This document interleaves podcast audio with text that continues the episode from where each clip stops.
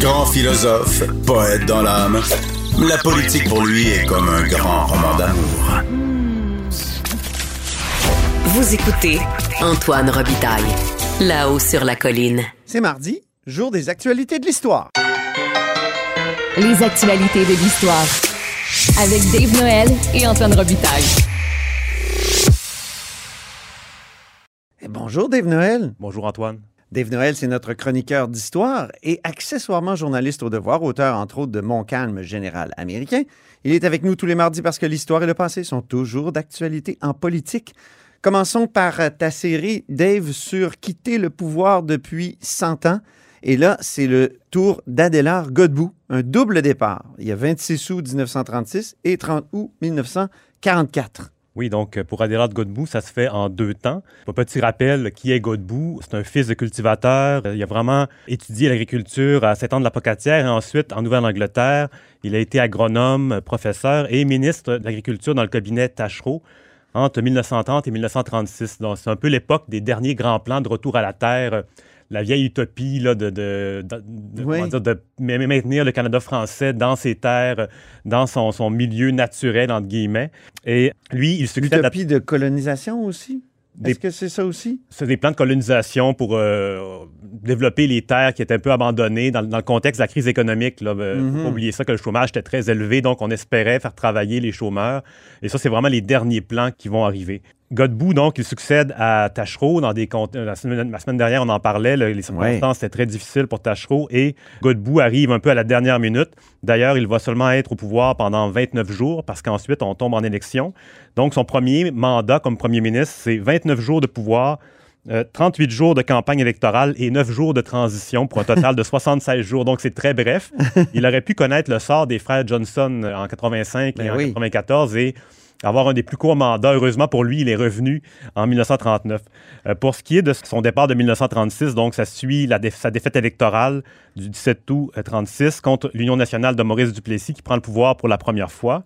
Euh, Godbout lui-même est défait dans son comté par 20 voix seulement. Ah oui. Euh, ce qui fait en sorte qu'il va être premier ministre encore pendant 9 jours sans être député. Il va, il va flotter un peu comme on, comme on peut dire. Oui, Ce qui est... un, canard euh, boiteux. Un canard, oui, qui, est, vraiment dans ses derniers milles.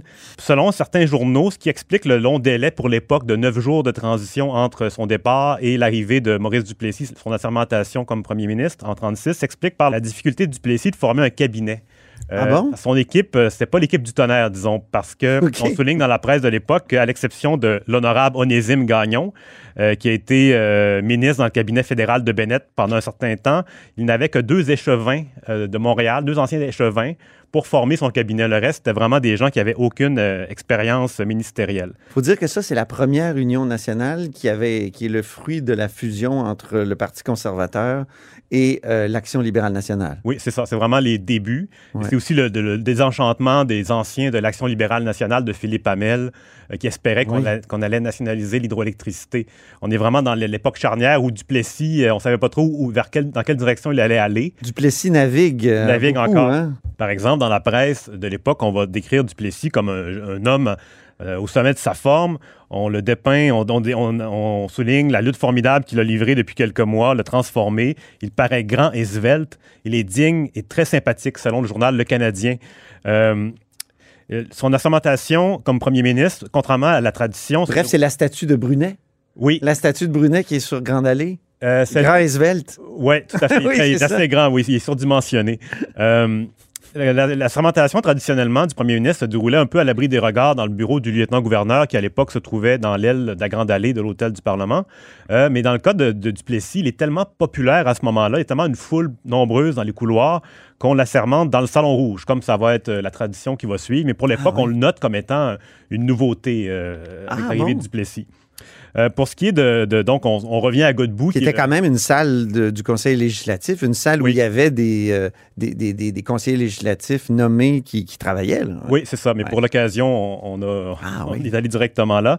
Euh, pour, pour, revenir à Godbout, le journal Le Soleil, qui, comme je le rappelle, presque à chaque semaine, à l'époque, était un, organe libéral. C'était écrit. Au fronton. Oui, d'ailleurs, la devise était fait ce que doit, ce qui était la même devise que le devoir. Mais voyons donc. Oui, oui, les ah deux avaient la même devise.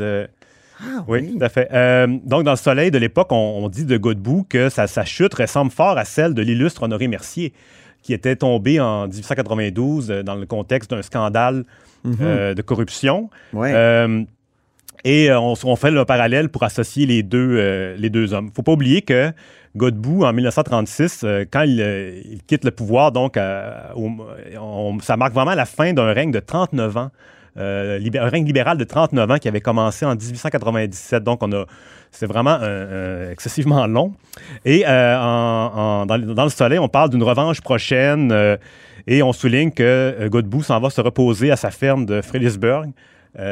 et qu'il va revenir en, forme. Godbout, c'est ça qui est intéressant, c'est vraiment un cultivateur au plus profond de son être. À Québec même, il ne réside pas dans un, une maison bourgeoise de la Grande Allée comme la ah plupart des autres. Il habite sur le chemin Sainte-Foy, qui à l'époque est un, endroit plus rural. Il y a une petite maison à Pignon euh, sur le site. Ben, il y avait plein de, petites villas. Des anciennes villas, Encore, il en reste. Ils ont failli en démolir deux devant la IGA. Oui, ils ont construit un, mastodonte derrière de, condominium. OK. Euh, mais justement, le, site occupé par la maison de, de Godbout à l'époque, euh, aujourd'hui, c'est les bâtiments du ministère de la Santé. Euh, qui, sont, qui sont situés là. Le, OK, deux cubes épouvantables. Deux gros cubes, oui. Dont un qui est en train d'être complètement curté pour euh, devenir euh, une maison-appartement. On referme cette parenthèse. Tout à fait. pour ce qui est, donc, ça, c'est le premier départ. finalement, Godbout, contre toute attente, ben, contre certaines attentes, revient finalement, reprend le pouvoir en 39 et c'est vraiment les résultats électoraux inversés de l'élection de 36. Il va prendre le pouvoir et c'est vraiment le mandat qui est marqué par la guerre, évidemment, la Seconde Guerre mondiale, le droit de vote donné aux femmes en 40 et la création d'Hydro-Québec. Il y a évidemment d'autres éléments. Oui, création d'Hydro-Québec, mais pas encore nationalisation. Ça, ça se fera plus tard dans les années 60 par le gouvernement Lesage. Et euh, Godbout, il va avoir un deuxième départ parce qu'il est battu par, euh, c'est vraiment le, le, le chassé-croisé avec euh, Duplessis. Il est battu aux élections de 1944. Et le 29 août 44, il euh, fait la nouvelle passation du pouvoir à Duplessis, qu'il reçoit d'ailleurs dans son bureau du premier ministre, sous le regard du buste de Wilfrid Laurier en marbre, qui est, euh, qui, comment dire, qui est un peu son modèle en politique. C'est une photo qu'on mettra sur la page Facebook de l'émission. Tout à fait. Et je crois qu'on a un petit extrait aussi de son, son message de, de, de, départ de 44, son second départ. Et définitif, celui-là. Nous vous transportons maintenant à Québec. L'honorable M. Godbout est arrivé ici il y a à peine quelques minutes de son comté, Lillet. Mesdames, Messieurs, l'honorable Adélard Godbout. Mesdames, Messieurs, j'ai essayé de servir fidèlement. J'ai tâché d'être honnête, non seulement dans le domaine financier, mais dans le domaine intellectuel et moral. Québec est appelé à un grand avenir. Elle y atteindra, à condition que sa population continue d'être véritablement patriote. Je voudrais bien que mes compatriotes ne se méprennent pas sur ce mot de patriotisme. Il doit surtout consister dans les actes.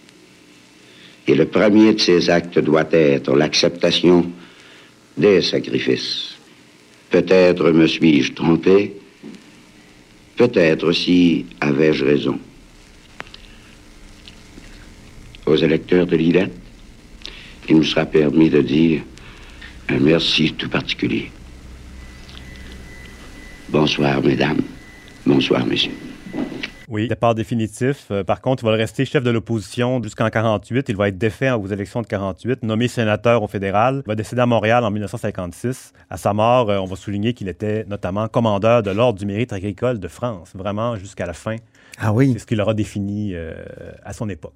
Puis en 2017, je me souviens, au, 150e anniversaire du Parti libéral, euh, on avait présenté tous les premiers ministres libéraux de l'histoire. Puis Philippe Couillard avait dit Mon préféré, c'est Adélard Godbout. Pourquoi? Parce que c'est le vote des femmes et tout ça, mais c'est un premier ministre qui a été très critiqué pour avoir cédé des pouvoirs à Ottawa. Si je ne m'abuse, c'est l'impôt sur le revenu et l'assurance chômage. Mais on vérifiera, puis on en reparlera, Dave.